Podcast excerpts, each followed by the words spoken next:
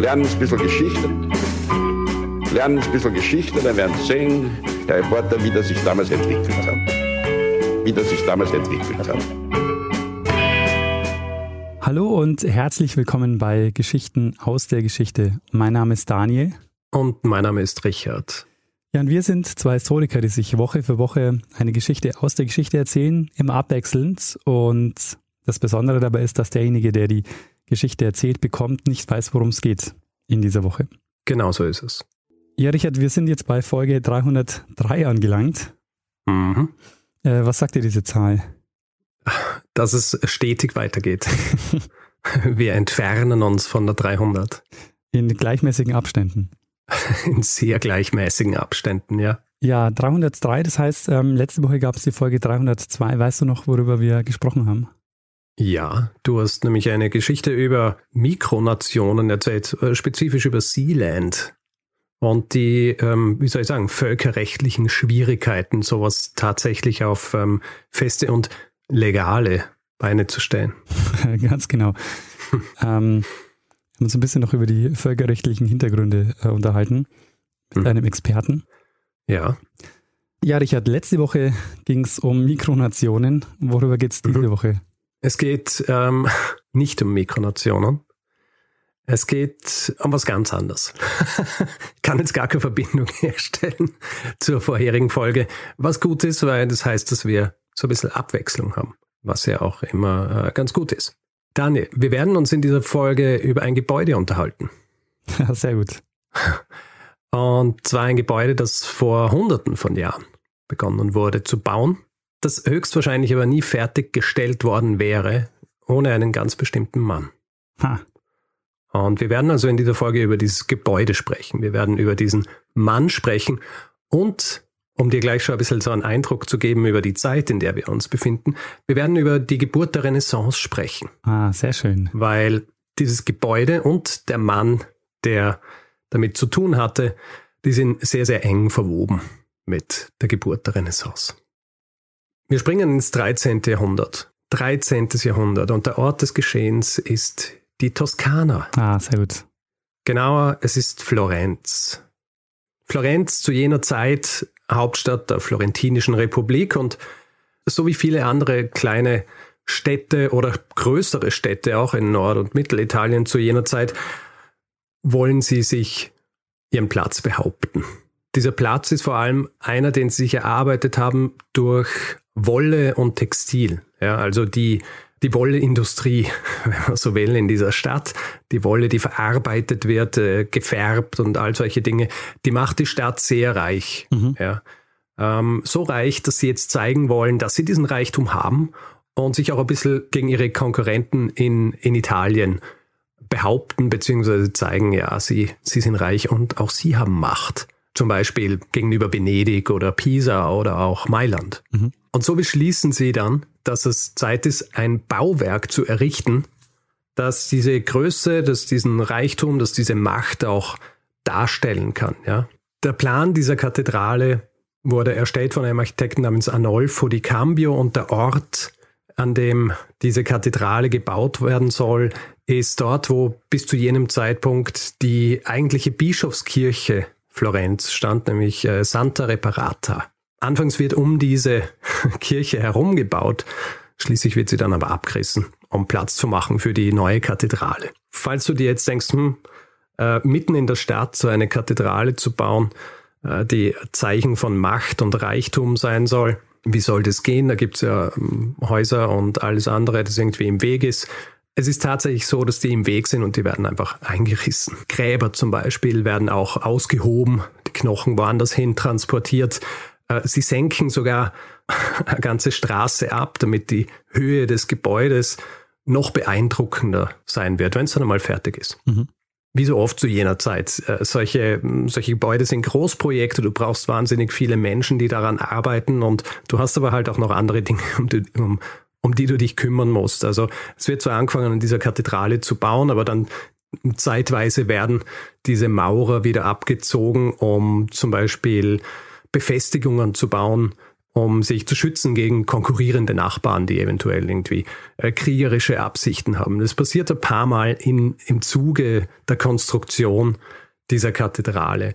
Aber äh, die Arbeit schreitet voran und irgendwann Mitte des 14. Jahrhunderts äh, wird dann auch etwas gebaut, was du vielleicht auch kennst von Florenz, falls du Bilder von Florenz äh, vor dir hast, und zwar der Glockenturm, mhm. der Campanile di Giotto. Deswegen, weil dieser Glockenturm von Giotto entworfen worden ist. Er wird diesen Glockenturm zwar nicht selber fertigstellen können, weil er vorher stirbt, aber im Jahr 1359 wird dann zumindest einmal dieser Glockenturm fertiggestellt. Die folgenden Jahrzehnte machen die Arbeit an der, an der Kathedrale dann wieder recht schwierig, vor allem aufgrund einer Sache, nämlich der Pest.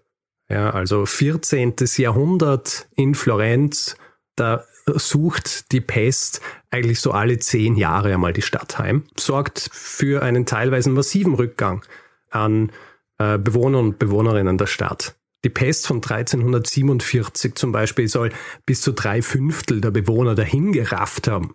Das sorgt natürlich dafür, dass der Bau dieser Kathedrale lange Zeit zu mehr Liegen kommt. Also das ist ein Großprojekt, das äh, benötigt viele Dinge. Es benötigt Stein, es benötigt Holz, es benötigt Leute, die daran arbeiten. Es benötigt Leute, die die Arbeiter mit, mit Speise und Trank versorgen etc. etc. Das heißt, wenn du plötzlich so einen Bevölkerungseinbruch hast, dann ist natürlich schwierig, all diese Leute zu finden, die an, an so einer Kathedrale weiter bauen können. Die haben wahrscheinlich in dem Moment auch Wichtigeres zu tun. Ja, äh, der, der Bau einer, einer, einer Kirche ist, ist nicht immer die Priorität, wie wir sehen werden, auch in den folgenden Jahrzehnten. Apropos folgende Jahrzehnte, die Bevölkerungszahl, die erholt sich wieder im Laufe der Jahrzehnte. Die Stadt ist noch immer reich, äh, wird auch noch reicher und der Bau an der Kathedrale geht weiter. Und schließlich dann Anfang des 15. Jahrhunderts steht beinahe die gesamte Kathedrale. Es fehlt allerdings eine wichtige Sache. Bevor wir uns jetzt aber diese wichtige Sache anschauen, müssen wir, ich würde sagen, ein bisschen zum besseren Verständnis der Situation einen kleinen Exkurs machen. In die Architekturgeschichte. naja, äh, ein bisschen.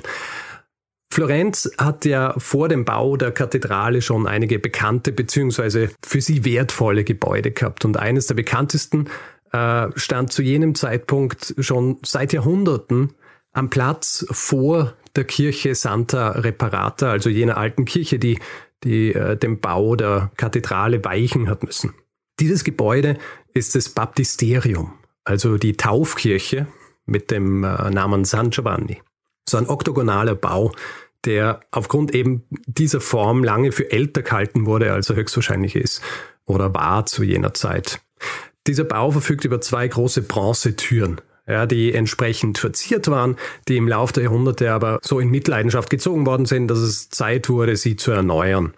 Damit einher geht auch die Tatsache, dass nach der Pest und nach allen möglichen anderen Dingen, die Florenz heimgesucht haben, zum Beispiel ähm, Hungersnöte. Ähm, es wird beschlossen zu zeigen, wir sind, äh, wir sind wieder da, ja, wir, wir sind reich, wir wollen das herzeigen und deswegen wird von den Wollhändlern der Stadt ein Wettbewerb ausgerufen. Mehrere Goldschmiede werden eingeladen, für dieses Portal sowas wie ein, ein Testpanel zu erstellen. Diese Türen sollten mit biblischen Motiven verziert werden. Ja, also sollten äh, Stationen oder, oder Situationen biblische darstellen. Und deswegen wird jetzt dieser Wettbewerb eingerufen und es werden, ich glaube, insgesamt neun unterschiedliche Goldschmiede damit beauftragt, hier so, so ein Testpanel zu erstellen. Und du denkst ja jetzt natürlich, hm, ein Jahr, wie groß ist dieses Panel? Das ist wahnsinnig groß. Du, ich denke mal, bei einem Bauwerk, das über Jahrhunderte gebaut wird, ist ein Jahr jetzt nicht so, nicht so dramatisch viel. Hier hängt es auch damit zusammen, dass die, die Erstellung von so ähm, äh, Bronze Kunstwerken äußerst äh, umständlich ist. Ja, also es ist nicht einfach nur so gut, du nimmst so ein Stück Bronze her und dann, ähm, weiß ich, bearbeitest es ein bisschen und zeigst es her, sondern das sind ähm, Vorgänge, wo du zuerst so eine Form erstellen musst. Du erstellst sie in unterschiedlichen zuerst äh, aus Wachs und dann musst du noch Lehm drüber legen, bis es dann irgendwie so eine Masse ist, die du kaum mehr erkennen kannst als irgendwas, bis du das Ganze überhaupt gießen kannst. Sehr umständlich und zeitaufwendig und man muss sehr, sehr gut sein, um hier was Gutes zu produzieren. Und ähm, am Ende, beziehungsweise nach diesem einen Jahr, stehen zwei Favoriten fest für diese Türen. Und äh, diese zwei Favoriten sehen einerseits ein Mann namens Lorenzo Ghiberti und der andere heißt Filippo Brunelleschi. Hast du von denen schon mal was gehört? Nee, beide äh, kenne ich nicht. Sehr gut. Sehr, sehr gut. Zu dem Zeitpunkt wissen es diese beiden Männer noch nicht. Aber das sollte quasi der Beginn einer, einer lebenslangen, nicht Feindschaft, aber zumindest einer konkurrierenden Beziehung sein. Eine Rivalität. Und eine ziemliche Rivalität. Und äh, diese Rivalität, die ist auch jetzt schon im Zuge dieses Wettbewerbs ersichtlich. Denn diese beiden Männer produzieren fantastische Beispiele für diese Türen. Also heute streiten sich noch Kunsthistorikerinnen und Kunsthistoriker darüber, welche der Arbeiten jetzt tatsächlich die bessere sei. Äh, beide stellen dieselbe Szene dar. Also die biblische Szene, als Abraham seinen, sein Kind für, für seinen Gott opfern soll. Die Arbeit von Brunelleschi ist ist sehr menschlich, ja, im Vergleich zu der von Ghiberti. Ghibertis Arbeit orientiert sich mehr so an den vorherrschenden Vorstellungen, wie solche biblischen Szenen dargestellt werden sollen. Bei äh, Brunelleschi ist es äh, mehr sowas, dass du wirklich auch, wenn du es siehst, dann fühlst du auch irgendwie mit, mit dem Vater, der jetzt kurz davor ist, seinem Sohn ein Messer ähm, anzu oder ihm sogar schon ein Messer ansetzt, ja, mhm. äh, bevor er dann quasi die die, die Auflösung dieser Situation von, von Gott präsentiert kriegt. Ja, und welch, nur testen wollte und all solche Dinge. Und welcher Stil gefällt dir besser? Ähm, also mir gefällt Brunelleschi besser, weil es weil es einfach, ja, einfach menschlicher wirkt. Ja. Also die Art und Weise, wie die Figuren dargestellt sind, die, die, die Position der Figuren, da hast du das Gefühl, gut, du könntest hier dabei sein. Mhm. Ja. Also du, du fühlst dich rein in diese Situation. Bei Gebärde ist es traditioneller. Ja. Ähm, was damals auch ein bisschen besser ankam. Es ist nämlich so, diese äh, Gruppe an Juroren, die sich entscheiden müssen für, für einen, der jetzt hier diese, diesen Auftrag kriegt, die können sich nicht wirklich entscheiden, es ist nicht ganz sicher, weil die Aufzeichnungen dazu widersprechen sich. Es ähm, gibt unterschiedliche Biografen beider Männer, die unterschiedliche Dinge behaupten. Aber schlussendlich ist es so, dass höchstwahrscheinlich äh, ein Kompromiss geschlossen wurde und beide ausgewählt wurden, diese Türen, dieses Portal zu verzieren. Und hier ist auch nicht ganz klar, was wirklich passiert, aber es gibt diese Geschichte, die nicht ganz unwahrscheinlich ist, dass Brunelleschi überhaupt nicht damit einverstanden war, dass er sich das jetzt teilen soll mit Ghiberti. Und er schlägt es aus. Er sagt, Ghiberti soll es allein machen. Äh, für mich ist das nichts. Das heißt, Ghiberti übernimmt es, der Auftrag ging an Ghiberti. Was passiert jetzt äh, mit Brunelleschi? Und wer ist überhaupt dieser Brunelleschi? Also äh, Brunelleschi, Filippo Brunelleschi mit dem Spitznamen Pippo, ähm, wird in Florenz geboren und er lebt in einem Haus, das sehr nahe an, dem, an der Baustelle der, der Kathedrale ist. Und ähm, kannst du dir vorstellen, äh, er ist jetzt im Jahr 1401, ist er glaube ich 23 oder 24 Jahre alt. Das heißt, sein gesamtes Leben hat er eigentlich diese Baustelle schon mitgekriegt, ja, dieser, dieser Kathedrale. Und ähm, er, er wächst als Sohn eines äh, äh, nicht unvermögenden Mannes auf, der ihn dann eben mit 14 in die Goldschmiedelehre schickt. Und in, in seinen frühen Jahren als Goldschmied stellt er zum Beispiel ähm, Silber- und, und Goldfäden her, die dann in teure Kleidung eingewoben werden, unter anderem. Und äh, seine Teilnahme an diesem Wettbewerb für diese Türen des Baptisteriums ist so mh, mm, sein erster großer Auftritt in der in der Öffentlichkeit, wenn man so will, aber man weiß zu diesem Zeitpunkt auch recht wenig über ihn. Er ist so ein bisschen ein geheimniskrämerischer Typ.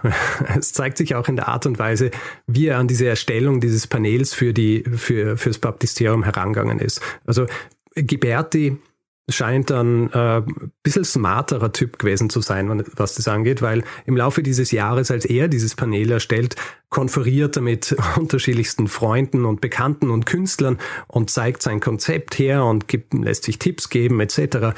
Brunelleschi hingegen, der verschwindet in seiner Werkstatt und kommt quasi ein Jahr lang nicht raus. Ja.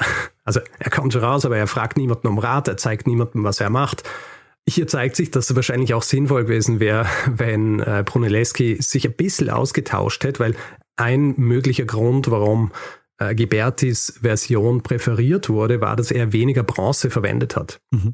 Und äh, du musst dir vorstellen, so riesige Türen, die, die brauchen wahnsinnig viel Bronze. Und wenn du jetzt jemand bist, der bei der Erstellung von so Kunstwerken mehr Bronze verwendet als andere, dann wird es erstens wahnsinnig schwer und auch einfach wahnsinnig teuer. Und da ist natürlich auch ähm, gut, wenn man dann jemanden hat, der das noch filigraner machen kann mit weniger, mit weniger Bronze. Jedenfalls, nachdem Brunelleschi hier nicht gewonnen hat oder vielleicht sogar einfach abgelehnt hat, verschwindet er einfach einmal für die nächsten zehn Jahre ungefähr aus Florenz. Es ist nicht ganz sicher, wo er während dieser Zeit war. Es ist nicht richtig belegt, ähm, aber äh, es gibt äh, sehr gute Hinweise, dass er zum Beispiel einige Zeit in Rom verbracht hat. Mhm. Was genau er in Rom gemacht hat, äh, können wir auch nicht sagen, aber es ist sehr wahrscheinlich, dass er sich dort die alten Bauwerke angeschaut hat, dass er sich dort die Ruinen angeschaut hat. Und nur vielleicht hier auch sollte hinzugefügt werden, wenn ich jetzt von Rom spreche, zu jener Zeit ähm, ist nicht vergleichbar mit der Stadt Rom, mit der Antiken und auch nicht mit Rom, wie wir es heute kennen. Mhm. All diese großen Monumente und, und, und Ruinen und so weiter, die sind links liegen lassen. Im besten Fall, im schlimmsten Fall sind sie zerstört worden, weil sie als, als Teufelswerk angesehen worden sind. Das und, heißt, äh, ja. Und weil man die Steine verwendet hat für Neubauten, das hast du mal erzählt Auch. in einer ja, genau, anderen Spolien, ja, genau.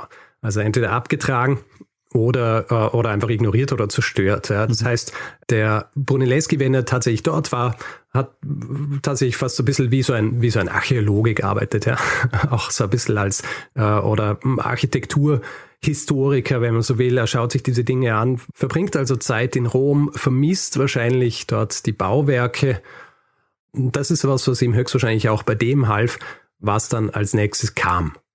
Es ist jetzt nämlich das Jahr 1418 und die Kathedrale in Florenz, äh, mittlerweile umbenannt in Santa Maria del Fiore. Vorher hat sie einfach äh, Santa Reparata geheißen, wie die alte Kirche. Jetzt Santa Maria del Fiore, also äh, die Madonna der Blumen. Diese Kathedrale ist so gut wie fertig in dieser Version absolut beeindruckendes Gebäude und weicht in der Bauart auch sehr ab von den gotischen, von den gotischen Kathedralen äh, ihrer Rivalen im Norden. Also Du weißt ja, so eine Kathedrale besteht aus sehr, sehr, sehr viel Stein. und Stein ist schwer und ähm, wenn er schwer ist, dann wirkt er mit zwei Kräften. Ähm, eine Kraft nach unten, was bei Stein kein Problem ist, weil der sehr viel aushält, aber andere auch nach außen. Und äh, Du brauchst normalerweise bei so einer Kathedrale brauchst du so Bögen. Mhm. Du kennst sie von, äh, von gotischen Kathedralen, die quasi die Mauern zusammenhalten. Mhm. Das haben sie nicht bei diesem Gebäude. Was sie auch nicht haben bei diesem Gebäude ist eine Kuppel. Äh, es ist eine Kuppel vorgesehen, laut äh, dem Modell, das im 14. Jahrhundert, Mitte des 14. Jahrhunderts entworfen wurde und auch noch in der Kathedrale steht, wie es Usus war damals. Sie haben diese Kuppel nicht. Alles, was Sie dort haben, ist ein ungefähr 42 äh, Meter breites Loch. Ja. Also, also Durchmesser. Bitte? Da regnet es zu dem Zeitpunkt ja. noch rein. da regnet es noch rein. Und diese Kuppel ist ein wichtiger, fixer Bestandteil dieser Kathedrale. Also diese Kuppel sollte in den Himmel ragen und jedem, der nach Florenz kommt, äh, gleich mal zeigen, okay, das äh, ist Florenz und hier ähm, hier ist Reichtum zu Hause, hier ist Macht zu Hause, etc. Das heißt, diese Kuppel muss unbedingt gebaut werden. Allerdings die Organisation, die betraut ist mit dem Bau dieser Kathedrale, die ähm, Opera del Duomo, die ähm, sind nicht zufrieden mit den bisherigen Modellen für diese Kuppel. Es gibt nämlich zwei, drei Probleme mit, mit dem Bau dieser Kuppel. Grundsätzlich wurde zu jener Zeit eine Kuppel so gebaut, dass ein Holzgerüst verwendet wurde. Ja, also Du ähm, hast entweder ähm, hast du so eine Gruppe an Bögen gemacht, ähm, die gestützt wurden durch ein Holzgerüst. Teilweise hat es auch gegeben, hast du ähm, einfach Erde aufgehäuft, so hoch, bis äh, diese Erde quasi die, die Ziegel oder den Stein an einer solchen Kuppel gestützt haben. In diesem Fall ist beides sehr, sehr schwierig und beinahe unmöglich. Wenn du dir vorstellst, dass für den Bau einer Tribüne dieser Kathedrale 32 Holzstämme benötigt wurden. und dir dann anschaust, äh, wie hoch die Kuppel sein hätte sollen, dann siehst du, dass ungefähr 20 Mal so viel Holz benötigt würde. Hm. Und das ist wahnsinnig viel Holz, es ist wahnsinnig viel Arbeit, die, an dieses Holz zu kommen, es zuzuschneiden und dann dieses Gerüst zu bauen. Interessanterweise diese ähm, Opera del Duomo, die hat selber eigene Wäldereien gehabt, um äh, Holz genau zu diesem Zweck abbauen zu können war auch immer auf der Suche nach neuen Waldstücken, wo sie Holz ähm, abholzen haben können oder Bäume abholzen haben können, um solche Gerüste zu bauen. Und sie merken einfach, sie, sie haben einfach nicht genug Holz und nicht, nicht genug äh, Ressourcen, um solche Gerüste zu bauen. Ich weiß, was man machen kann. Ja. Man baut einfach eine kleinere Kuppel. Ja, aber das will niemand. Niemand will eine kleinere Kuppel. Alle wollen immer eine größere Kuppel. Okay. Ein weiteres Problem, selbst wenn sie es schafften, eine, ein solches Gerüst zu bauen, ist, dass zwei Dinge passieren können. Entweder die Kuppel, wenn sie so groß ist, ist so schwer, dass das Gerüst einfach zusammenbricht. Ja, er kann dem Druck einfach nicht standhalten, der von oben kommt.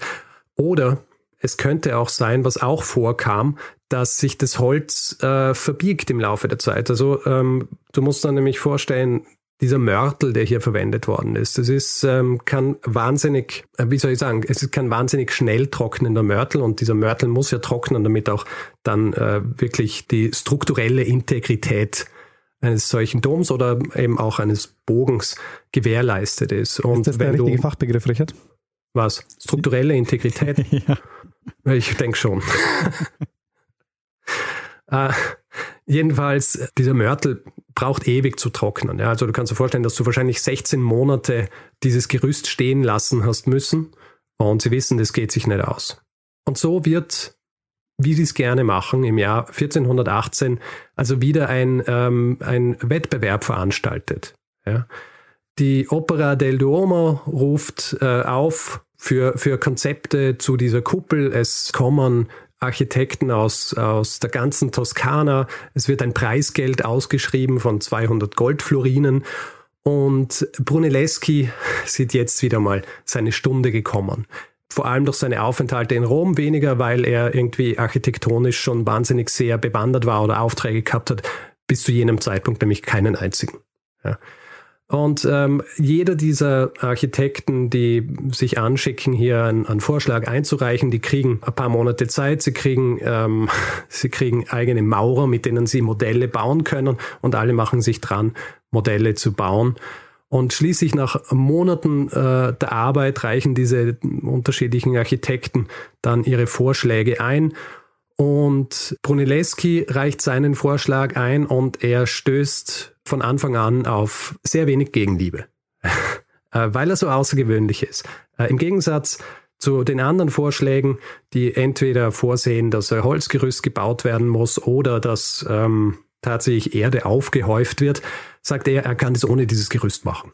Er kann es ohne Gerüst machen und äh, gibt so ein bisschen Info, wie er es bauen will. Also zum Beispiel zwei Kuppeln bauen will, so dass du die äußerste nicht so wahnsinnig äh, schwer machen musst, beziehungsweise dass sie nicht so schwer ist und dass die untere, die von innen zu sehen ist, dass die ein bisschen näher am Boden ist, dass man auch mehr erkennt. Die vorhin erwähnte Kraft, die bei so einem Mauerwerk wirkt, ja, also nach unten und zur Seite und bei einer Kuppel, die dann so gebogen ist, wirkt vor allem zur Seite. Das heißt, die Wahrscheinlichkeit, dass sowas einstürzt, ist nicht äh, wahnsinnig gering, ist oft genug passiert im Mittelalter. Die soll ähm, aufgefangen werden durch äh, Ketten, die um die Kuppel gelegt werden, ja, aus, aus Eisen oder aus Holz unter anderem. Du musst dir das vorstellen, wie zum Beispiel die, die Metallreifen beim Fass, die die Planken so zusammenhalten. Äh, so ungefähr war es angedacht, diese, diese Kuppel zu bauen. Mhm. Wie es funktionieren sollte, dass ohne Gerüst dann auch die Kuppel bis zum Ende gebaut werden kann. Also auch wenn es äh, dann sich schon wölbt, das hm, verschweigt Brunelleschi. Er, er sagt, er kann's, aber er sagt nicht genau wie. Jetzt ist so natürlich die Aussicht auf, ein, äh, auf einen Bau, wo so viel Holz nicht benötigt wird, also die ganze Arbeitskraft und das ganze Geld und so weiter nicht benötigt wird, hilft natürlich bei der Entscheidungsfindung. Und ähm, sie beschließen, dass sie sein Konzept annehmen. Allerdings äh, sind sie sich nicht so hundertprozentig sicher, dass es auch funktionieren kann. Also geben sie auch jemand anderem den Zuschlag für diesen Bau, der ein anderes Konzept eingereicht hat. Und dieser andere Mensch ist Ghiberti. Ah, sehr schön, da sind sie wieder die zwei. Da sind sie wieder, die zwei. Äh, übrigens, ja, es ist das Jahr 1418, das heißt, es ist ähm, ungefähr 16 Jahre her, seit Ghiberti den Zuschlag bekommen hat für die, ähm, für die Türen des Baptisteriums und zu jenem Zeitpunkt ist er noch immer nicht fertig mhm. mit diesen Türen. also nur damit du dir die, die, diesen Zeitrahmen vorstellen kannst. Aber sie geben eben dem Brunelleschi auch den Zuschlag, obwohl er noch nie was gebaut hat. Und ich meine, er könnte ja auch, also äh, ist dieses Konzept so gut, dass die sich auch sicher sind, dass das Ding hält? Also er, er baut, ähm, er baut ein Modell. Mhm. Also jeder baut ein Modell und dieses Modell wird sehr schnell ähm, von allen möglichen äh, Leuten besucht, die schauen sich das an. Und bei diesen Modellen äh, zu jener Zeit war es auch so, das sind jetzt nicht Modelle, die du irgendwie so auf den Schreibtisch stellen kannst, sondern das sind teilweise Modelle, die so groß sind, dass jemand reingehen kann. Mhm. Also wirklich sehr große Modelle, eben auch wie das Modell, das lange Zeit in der Kathedrale stand, das ursprünglich im 15., äh, Mitte des 14. Jahrhunderts entworfen worden ist. Äh, das heißt, man sieht schon, dass es funktioniert, aber ob es mit dieser Größe funktioniert, ja, mit dieser Menge an Ziegeln, die er vorsieht dafür, das ist, äh, das ist nicht klar. Und äh, es, gibt eine, es gibt eine Anekdote, die höchstwahrscheinlich nicht stimmt, aber die gern tradiert wird in diesem Zusammenhang. Und zwar, als die Juroren zu, äh, zu Brunelleschi sagen, so, ähm, ja, schön und gut, dass du sagst, du kannst das machen, aber ähm, woher wissen wir, dass du es tatsächlich kannst? Ähm, soll er zu ihnen gesagt haben, ja, sie sollen versuchen, ein Ei so auf äh, einen Tisch zu stellen, dass es nicht umfällt. Mhm. Und äh, sie versuchen das, funktioniert halt nicht, fällt halt immer um. Gebärte nimmt der Ei, ähm, und haut es fest auf dem Tisch, dass der untere Teil äh, flach wird und dann flach auf dem Tisch steht. Und sie sagen dann so, ja gut, aber wir haben nicht gewusst, dass das auch geht. Und er so, ja, ihr wisst auch nicht, wie der Bau dieser Kuppel geht. Ja, Das heißt, ihr müsst mir hier auch vertrauen. Hm. Äh, ist, äh, ja, solche Sachen werden gern später mal hinzugefügt zu, äh, zu, solchen, zu solchen Biografien. Ja. Jedenfalls, Brunelleschi und Ghiberti kriegen beide diesen Zuschlag. Sie werden beide die neuen ähm, Architekten, der sogenannte Capo Maestro. Es gibt also dann zwei Capo Maestri. Übrigens, weil ich gesagt habe, Ghiberti arbeitet zu jener Zeit noch immer an den, an den Portalen des Baptisteriums.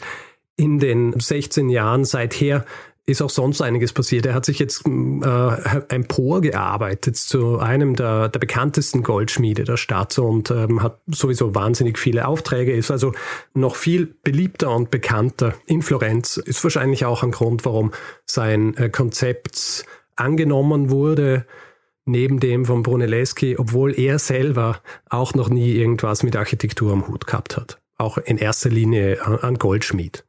Aber das ist halt äh, die Renaissance. Ja? ja, ist auch interessant, dass man zwei solchen Leuten diesen Auftrag gibt und nicht jemanden nimmt, wo man weiß, äh, der hat schon mal ein paar Kuppeln gebaut.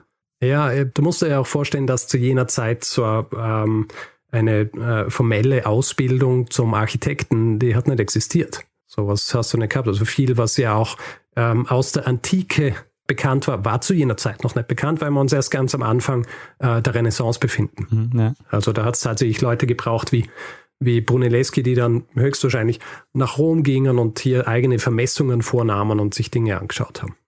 Auf jeden Fall, der Bau dieser Kuppel geht dann los im Jahr 1420 und ähm, gleich mal vorweg, Ghiberti wird Brunelleschi im Laufe der nächsten Jahre äh, das Leben ein bisschen schwer machen. Äh, beide bekommen anfangs dasselbe Gehalt. Ähm, als, als die Architekten äh, dieser Kuppel. Es stellt sich aber schnell raus, dass Brunelleschi hier der Wortführer ist. ist. Er ist der, der immer vor Ort ist. Er ist der, der die Ideen hat er ist um einiges vielseitiger als Ghiberti und auch äh, technisch sehr versiert und das erkennt man auch daran, dass er die Geräte, die verwendet werden, um äh, diese Kuppel zu bauen, umbaut bzw. neu erfindet. Ja, also zu jener Zeit am meisten verwendet für solche Bauwerke war ein sogenannter Göppel. Ja, Göppel. Ist lustig. Göppel beschreibt im Grunde einfach ähm, so ein, ein, Gerät, das mit Muskelkraft angetrieben wird. Und in Vorarlberg ist es auch ein Wort fürs Fahrrad. Ja, lustig. Göppel. Ja. Diese Göppel, die dort verwendet worden waren, Räder, in denen Menschen gingen. Ja, also sogenanntes Rota Magna. Also ein bisschen wie ein Hamsterrad, aber für Menschen und da geht man drin und mit einem Flaschenzug werden dann Dinge nach oben gezogen. Ist was, was schon lang bekannt war. Also äh, römischer Architekt Vitruvius zum Beispiel in seinem Werk über Architektur erwähnt es. Und äh, ähnliche Dinge werden auch äh, in, in Florenz beim Bau dieser Kathedrale verwendet. Es wurden auch Ochsengespanne verwendet. Das heißt, du hast Ochsen, die so im Kreis gehen und äh, im Grund dasselbe machen. Es werden dann äh, schwere Dinge nach oben gezogen. Was Brunelleschi erkennt, ist, es ist nicht nur wichtig, Dinge nach oben zu ziehen, sondern es ist auch nötig, dass Dinge nach unten abgesenkt werden. Und da braucht es eine Möglichkeit, das zu machen, ohne dass du jedes Mal diese Ochsen umspannen musst. Ja? Mhm. Weil rein theoretisch müsstest du sie dann so umspannen, dass sie in die andere Richtung gehen, damit Dinge nach unten gehen können. Und was er macht, er, er, er findet für diesen, für diesen Kran ähm, eine Gangschaltung. Das heißt, man kann relativ einfach äh, durchs äh, Wechseln von Zahnrädern beziehungsweise Verschieben äh, von Zahnrädern dafür sorgen, dass die Ochsen weiterhin in dieselbe Richtung gehen, aber dann einfach anstatt, dass sie was nach oben ziehen, was absenken. Ah, sehr gut. Das ist so ein bisschen äh, beispielhaft für, für das Genie von Brunelleschi, ja, dass er sieht, was nötig ist und er hat so ein technisches Verständnis dafür, dass er, dass er sowas dann einfach baut und umsetzt wie vorhin schon erwähnt, Ghiberti versucht ihm das Leben schwer zu machen. Ähm, zum Beispiel beschwert er sich irgendwann einmal bei den Auftraggebern, dass die Arbeit Brunellesquis zu sehr vom ursprünglichen Modell abweicht, das, äh, das erstellt worden war. Also Ghiberti versucht ihn hier irgendwie rauszudrängen, über eine angeblich äh, schafft Brunelleschi dann Ghiberti zumindest zeitweise von sich fernzuhalten, beziehungsweise in der Gunst der Auftraggeber besser dazustehen. Angeblich soll er sich eines Tages krank gestellt haben, so dass Ghiberti gezwungen war, bestimmte ähm, Holzbalken einzuziehen in, ähm, in, in die Kuppel und nachdem Ghiberti das gemacht hat, steht Brunelleschi auf, geht dorthin und sagt, ja, es ist völlig falsch, das müssen wir alles rausreißen, was äh, dann natürlich ein sehr schlechtes Licht auf Ghiberti wirft und auch dafür sorgt, dass Ghibertis Sold bei den 36 äh, Florinen bleibt, die er ursprünglich bekommen hat, so wie Brunelleschi. Brunelleschis Gehalt aber beinahe verdreifacht wird, kriegt mhm. dann 100. Also so kann er Ghiberti ein bisschen ruhig stellen. Gleichzeitig natürlich macht er das, was er versprochen hat zu machen. Er baut diese Kuppel und er baut sie ohne ein Gerüst. Und ein wichtiger Kunstgriff im Bau dieser Kuppel war die Verwendung eines Fischgrätenmusters der Ziegel, sogenannte Opus Spicatum. Was Brunelleschi macht, mit diesem Fischgrätenmuster ist, dass er weitere Reihen immer mit den unteren quasi vereint. Ja. Also wenn du nicht immer horizontal legst, sondern dann in unterschiedlichen Abständen dann auch äh, vertikal, dann kannst du hier eine gewisse Absicherung einbauen mit den unteren Reihen, die schon gesetzt sind. Mhm. Und so schafft er es dann, diese, diese Kuppel auch tatsächlich so zu bauen. Und es ist zu jenem Zeitpunkt tatsächlich was, was Neues. Also Fischgrätenmuster ist ja vorher schon ver verwendet worden. Also bei den Römern zum Beispiel, aber auch in, in englischen Häusern wurden Fischgrätenmuster verwendet, aber dort waren sie einfach nur dekorativ. Da ist es nicht darum gegangen, dass sie irgendwie die Struktur festigen. Wo sie verwendet wurden, um auch strukturell Einfluss zu üben, war zum Beispiel in persischen oder byzantinischen Gebäuden. Das heißt, es ist äh, nicht ganz unmöglich, dass Brunelleschi während dieser Zeit, in der er nicht in Florenz war, wo man hm, davon ausgeht, dass er vor allem in Rom war, dass er vielleicht auch ein bisschen weiter gereist ist und sich andere Gebäude angeschaut hat und dort auf die Idee gekommen ist, so ein Fischgrätenmuster zu verwenden. Mhm. Man weiß es nicht hundertprozentig. Die Arbeit für die Maurer dort muss trotzdem wahnsinnig gefährlich gewesen sein. Also ähm, musst du vorstellen, die stehen hier quasi am Abgrund. Hinter ihnen ist das große Loch, wo es runtergeht in die Kathedrale. Und neben ihnen ist diese Mauer der Kuppel, die sich jetzt beginnt zu wölben. Um dem ein bisschen entgegenzuwirken, baut Brunelleschi so eine Art Balkon, auf dem sie stehen können, der zwei Zwecke erfüllt. Und zwar einerseits, dass, falls jetzt was einbricht, die Maurer schnell zur Seite rennen können und auch, dass sie nicht nach unten sehen können mhm. und sehen, wie weit es runtergeht. Wie hoch ist es zu dem Zeitpunkt oder wie hoch ist diese Kuppel? Ähm, ich glaube, die Mauern, auf denen dann die Kuppel aufgebaut wird, äh, waren äh, 55 Meter hoch. Und zu jenem Zeitpunkt sind wir dann halt schon einmal äh, noch einmal 20, 30 Meter höher. Mhm. Ja, also es ist hoch. willst nicht runterfallen. Tatsächlich ist es so, dass im Zuge dieses Baus nur drei Männer zu Tode kommen sind. Ich glaube 1420 beim Bau der Tribüne und dann später ein Maurer äh, im Zuge des Baus der Kuppel. Und das ist, das ist wahnsinnig wenig. Also wenn du dir vorstellst, wie, wie es mit Sicherheitskonzepten und so damals ausgeschaut hat. Ja. Es dauert 16 Jahre, bis diese Kuppel gebaut wird und du denkst jetzt wahrscheinlich 16 Jahre, das ist äh, wahnsinnig viel. Tatsächlich ist es wahnsinnig wenig, wenn man vergleicht, dass die Kathedrale ja schon über 120 Jahre stand, bevor überhaupt mit dem Bau dieser Kuppel begann. Ja. Ja. Außerdem muss man auch dazu sagen, dass während dieser 16 Jahren zum Beispiel auch einige kriegerische Auseinandersetzungen mit Nachbarn stattfinden, wie zum Beispiel äh, Mailand, Neapel oder Lucca und das sorgt natürlich auch dafür, dass Ressourcen, die eigentlich für den Bau der Kathedrale gedacht würden, dass die jetzt äh, nicht verwendet werden können, weil zum Beispiel Maurer eher für die Befestigungen der Stadt gebraucht werden. Aber am 25. März 1436 wird dann tatsächlich der fertiggestellte Dom vom damaligen Papst eingeweiht. Ist 153 Meter lang, ungefähr 110 Meter hoch. Äh, ich sage jetzt ungefähr, weil es fehlt zu jenem Zeitpunkt noch was was die Höhe dieses Doms dann auf die heutige Höhe bringt, nämlich 114 Meter. Und zwar, mhm. was fehlt, ist die Laterne. Ich mhm. weiß nicht, ob du die Kathedrale von Florenz vor Augen hast, aber auf dieser Kuppel ist dann noch so ein Laternenaufbau. Diese Laterne fehlt zu diesem Zeitpunkt noch, aber äh, schnell wird die, die Kathedrale mit dieser Kuppel äh, so zum neuen Wahrzeichen von Florenz. Ja. Und die Laterne selber wurde ursprünglich von Brunelleschi auch entworfen. Allerdings schreibt die Opera del Duomo wieder einen Wettbewerb aus. Ähm, sie wollen sich nochmal unterschiedliche Meinungen und Entwürfe anschauen und hier muss jetzt Brunelleschi also noch einmal ran. Ghiberti reicht auch wieder was ein. Äh, insgesamt vier oder fünf Leute reichen, äh, reichen Vorschläge für diese Laterne ein, die gebaut werden soll. Und am letzten Tag des Jahres 1436 einigen sich die Juroren dann auf ein Design. Interessanterweise ziehen sie vorher unterschiedlichste Leute zu Rate, äh, Theologen, Maurer, Goldschmiede, Maler und sogar einen Mathematiker, mhm. um zu schauen, ob, äh, ob diese Konzepte auch irgendwie was hergeben. Brunelleschis Design wird dann schlussendlich auch ausgewählt. Ah, ja. Der Grundstein der Laterne wird dann zehn Jahre später gelegt und kurz darauf äh, stirbt dann auch Brunelleschi. Zu jenem Zeitpunkt dann schon gefeierter oder einer der gefeiertsten Männer in Florenz, zeigt sich auch in der Art und Weise, wie er begraben wird. Er wird nämlich in der Krypta des Doms begraben, was zu jener Zeit natürlich nur den berühmtesten und äh, wichtigsten Menschen der Zeit vorbehalten war. Mhm. Ghiberti interessanterweise lebt noch einige Zeit länger. Er stirbt im Jahr 1455 und auch er gilt zu jenem Zeitpunkt dann als einer der wichtigsten Künstler Florenz zu jener Zeit.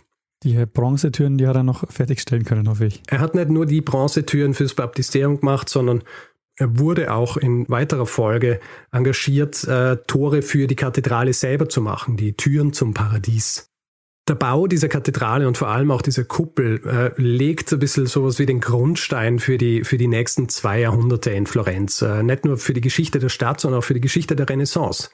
Die Kuppel des Doms gilt nicht wirklich als Renaissance-Bauwerk, ähm, weil es nicht äh, so einen Halbkreis beschreibt. Äh, wie zum Beispiel das Pantheon. Also beim Pantheon äh, gibt es ja auch so eine Kuppel, die oben offen ist. Die beschreibt aber einen richtigen Halbkreis. Äh, Im Gegensatz dazu die Kuppel auf der ähm, Kathedrale von Florenz. Es sind im Grund vier Bögen, die alles in dann insgesamt acht Teile unterteilen.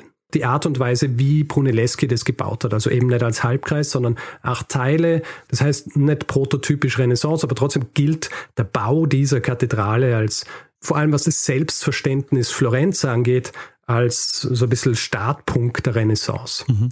Kann natürlich sein, dass es jetzt äh, in den Biografien im Nachhinein entsprechend tradiert worden ist, dass er nach Rom geht und sich die äh, Bauwerke anschaut und sie vermisst. Aber Tatsache ist es, dass viele Künstler und Architekten im Laufe der folgenden Jahrzehnte dann tatsächlich nach Rom pilgern und Dinge ausgraben, äh, Dinge vermessen, Manuskripte ausgraben und solche Dinge und im Grunde das anstoßen, was wir als Renaissance erkennen, nämlich äh, das Wiederentdecken der Antike. Also Leute wie Michelangelo oder Donatello, der Bildhauer, mhm. der war übrigens ein guter Freund von Brunelleschi und soll angeblich auch mit ihm nach Rom gereist sein. Ah.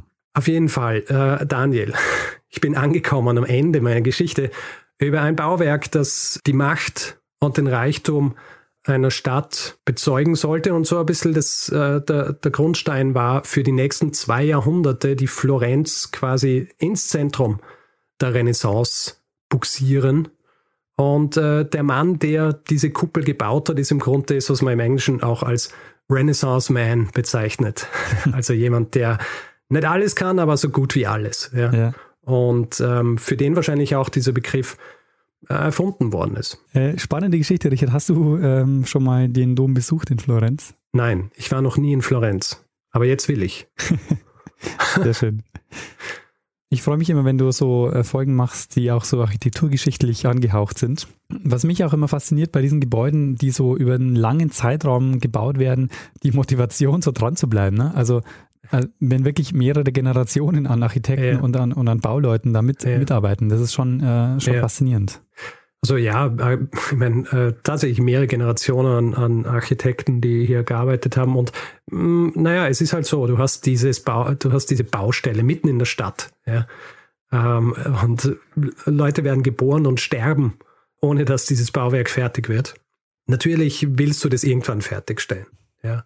Ähm, und ich meine, für uns klingt es jetzt auch so wahnsinnig lang, wie, wie lange das gebraucht hat, dieses Bauwerk fertigzustellen. Aber in, zu jener Zeit war das auch nicht so wahnsinnig lang. Also es war schon ein langer Zeitraum, aber es war jetzt nicht so was wahnsinnig Außergewöhnliches, weil es hat eben auch viele Dinge gegeben, die dazwischen kommen sind. Also was weiß ich, in Florenz auch Erdbeben oder Ja. äh, eben Hungersnöte, Pest, Kriege, all solche Dinge, die verzögern natürlich so Gebäude und das ist, dessen sind sich natürlich alle bewusst, die, äh, die so ein Projekt angehen.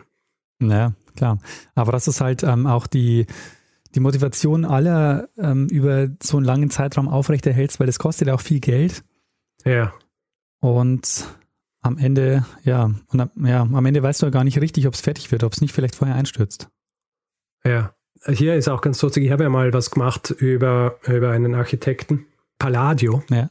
Und äh, Monticello, Monticello zum Beispiel, das, ähm, das Haus von äh, Thomas Jefferson, an dem wurde auch ewig gearbeitet. Und hier, das habe ich glaube ich in der Folge damals erwähnt, dass er so lange in diesem Haus gearbeitet hat, dass teilweise Teile des Hauses schon verrottet sind, bevor er mit anderen Teilen fertig war. Ja.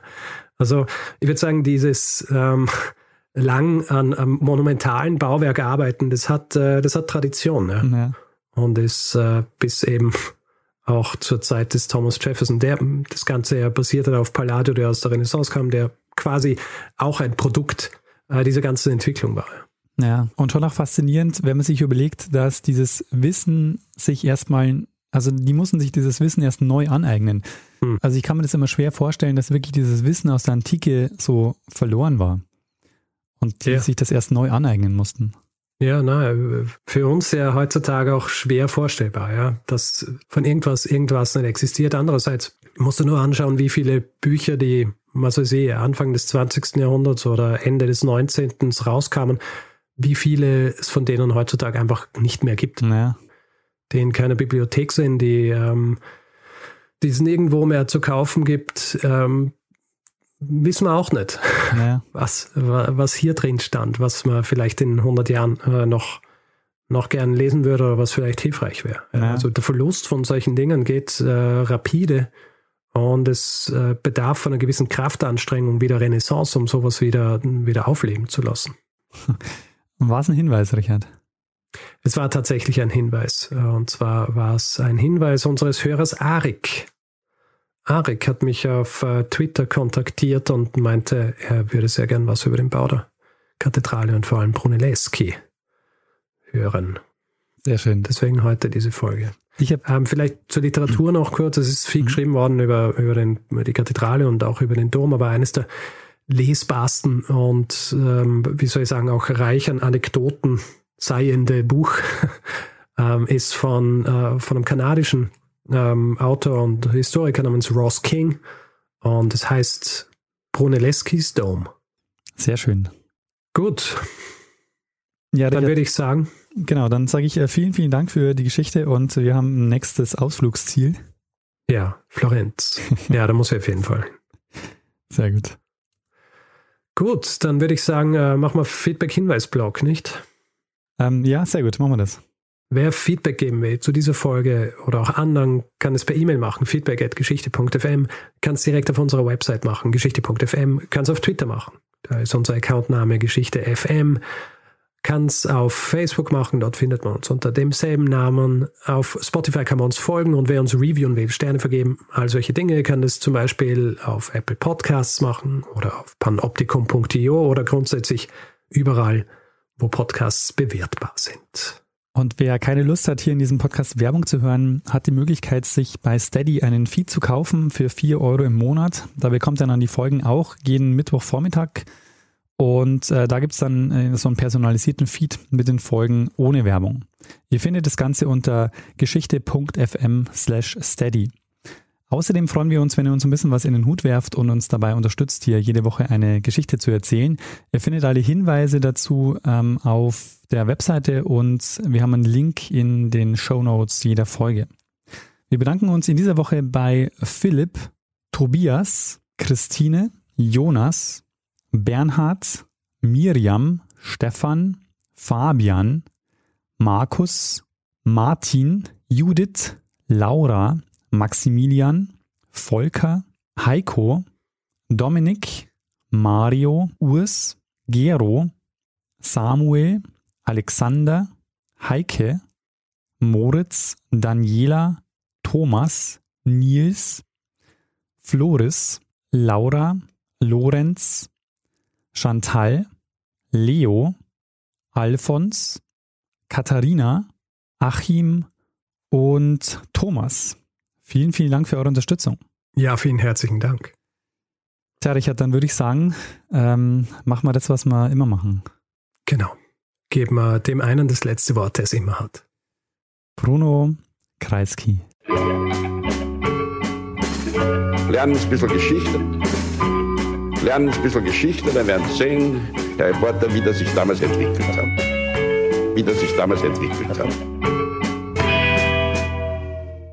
Ähm, du warte mal ganz kurz, Richard. Ich habe ähm, dein Signal ist bei mir nicht so besonders weit ausschlagend. Also bedeutet? Ähm, naja, das äh, funktioniert bei mir alles super. Wenn es bei dir genug Ausschlag gibt und dein, dein Lautstärke okay ist, dann passt's. Ach so, ja, ich habe ein. Äh, warte mal, ich kann. Ich kann hier die die Lautstärke ein bisschen. Ist so besser für dich? Mhm, ja. Siehst du, hast du jetzt mehr von mir? Ja. Hast du jetzt mehr von mir? Jetzt habe ich mehr von dir. Sehr, sehr gut.